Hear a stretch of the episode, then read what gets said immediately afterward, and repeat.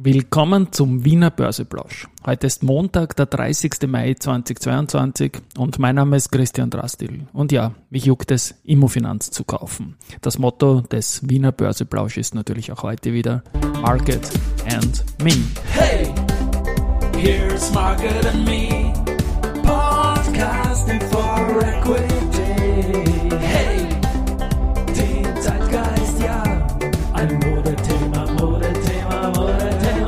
Ja, die Börse als Modethema und die Mai-Folgen des Wiener Börseplausch sind präsentiert von Wiener Berger und Ballfinger. Ja, Stichwort Immofinanz. Das Angebot über 23 Euro, das zunächst auf der Seite der Übernahmekommission takeover.at mit 28.05. anberaumt war, läuft jetzt verlängerte Frist bis heute 15 Uhr und etwas früher als erwartet, aber schon wie erwartet, stürzt die Aktie jetzt ab. Das Angebot läuft aus und die Aktie hat heute mehr als 4% auf 21,80 verloren. Das Angebot gibt's mit 23 ich eier da gerade herum und überlege, die Aktie noch zu kaufen und sofort einzuliefern, mache mir aber Sorgen, dass das dann zeitlich zu knapp wird und den Druck auf die Aktien nach Ablauf des Angebots, der war irgendwie zu erwarten. Ähm, ja, ist eine spannende Sache, wenn es vorbei ist, ob dann noch eine zweite Chance dann kommen wird.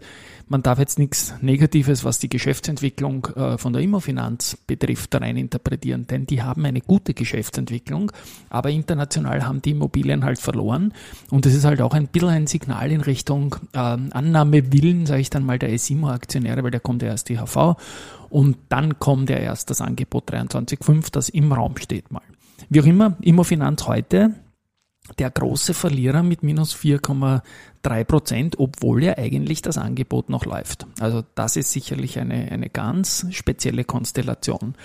Insgesamt sind wir mit dem Markt jetzt, als ich das einspreche, um 11.36 Uhr äh, noch leicht im Plus mit 0,22 Prozent auf 6.985 Punkte im ATXDR. Und es war heute in der Früh so, erstmals seit Februar dieses Jahres war der ATXDR im Frühgeschäft über 7000 Punkten.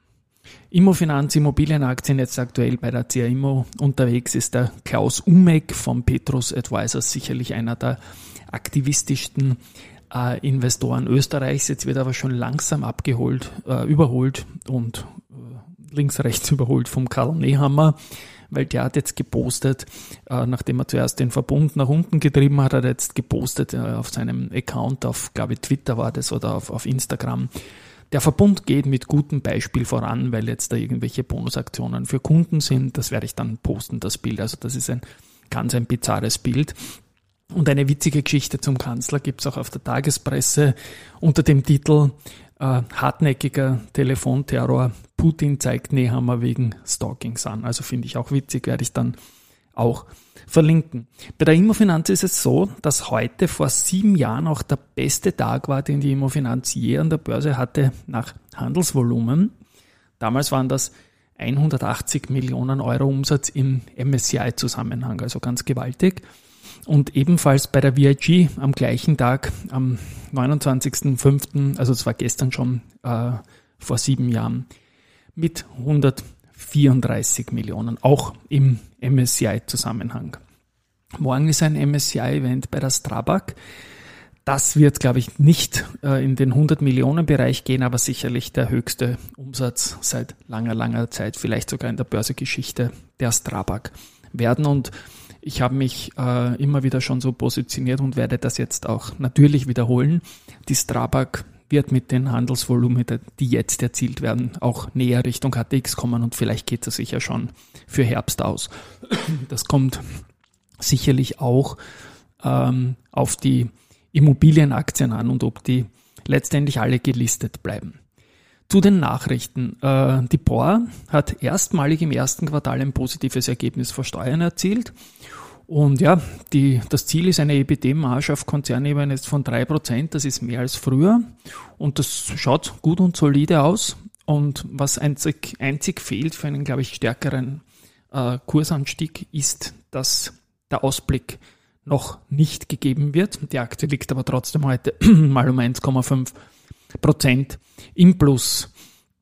Ähm, auch die SIMO, die auch in dieser Immobiliengeschichte drinnen ist und die direkt betroffen ist, finde ich heute vom Kurs, Kursrückgang der, der Immofinanz, auch wenn sie schon quasi ihre Immofinanzposition abgeschlossen hat und zu 23 gegeben hat. Aber es ist natürlich ein Signal fürs CPI-Angebot an die SIMO-Aktionäre, was mit der Immofinanz jetzt hier passiert. Die haben auf jeden Fall ein gutes Periodenergebnis gehabt, ähm, haben Bewertungsgewinne in Deutschland äh, vor zu realisieren. Das ist also erst in die Zukunft gerichtet, gerichtet und man schaut sich Investitionsmöglichkeiten im österreichischen Markt an. Mittelfristig ist das natürlich alles, man muss jetzt darauf warten auf die AUHV und dann auf die 23,5. Warimbex hat eigentlich ein gutes erstes Quartal gehabt, aber Bewertungsverluste natürlich von russischen Immobilien und Wechselkursänderungen Rubel ein negatives Periodenergebnis, sage ich jetzt mal von nur unter Anführungszeichen 4,4 Millionen Euro und die Aktie heute leicht im Minus. Was wir heute haben ist falsches Sample, nämlich da ist er.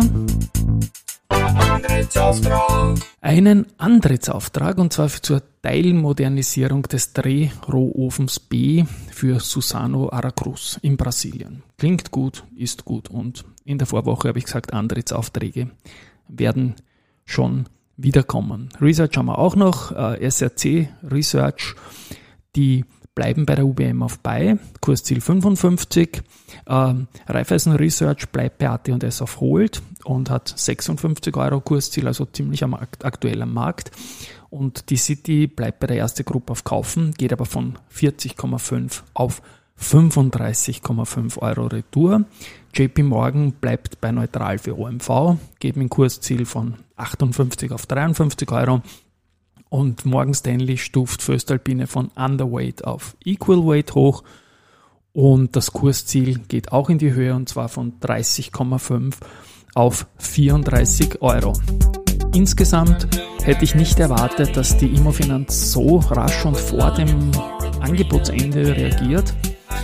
Morgen werden wir uns anschauen die Immofinanz natürlich. Morgen werden wir uns vor allem auch anschauen die Strabag, was die Umsätze betrifft und welchen Sprung die Strabag im Umsatzranking da machen wird. Sie wird noch nicht unter die Top 20 kommen, aber glaube ich ganz markant aufholen. Und vielleicht sehen wir heute im späteren Geschäft nochmal die 7000. Träumen wird man dürfen. Ciao, Baba, bis morgen.